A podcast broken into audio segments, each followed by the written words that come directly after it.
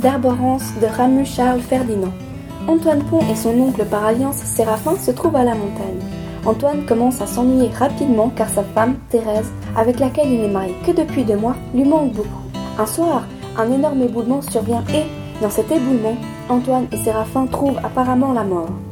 Lorsque les gens du village apprennent la nouvelle, ils sont tous attristés par la mort non seulement d'Antoine et de Séraphin, mais également de tous les hommes et de toutes les bêtes qui étaient montés à l'alpage.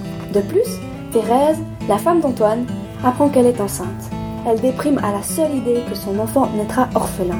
Un jour et sept semaines après l'éboulement, nous apprenons qu'Antoine n'est pas mort. Lorsqu'il essaye de retourner vers son village, tous le prennent pour un revenant. Il finit par convaincre Thérèse qu'il est bel et bien vivant. Lorsqu'il apprend que Séraphin n'a pas eu sa chance et qu'il est déclaré mort, Antoine le croit en vie, comme lui, sous les rochers, alors il décide de remonter vers l'éboulement afin de le retrouver. Lorsque Thérèse apprend son départ, elle part à sa recherche afin de le raisonner et de le ramener vers la vie. Y parviendra-t-elle?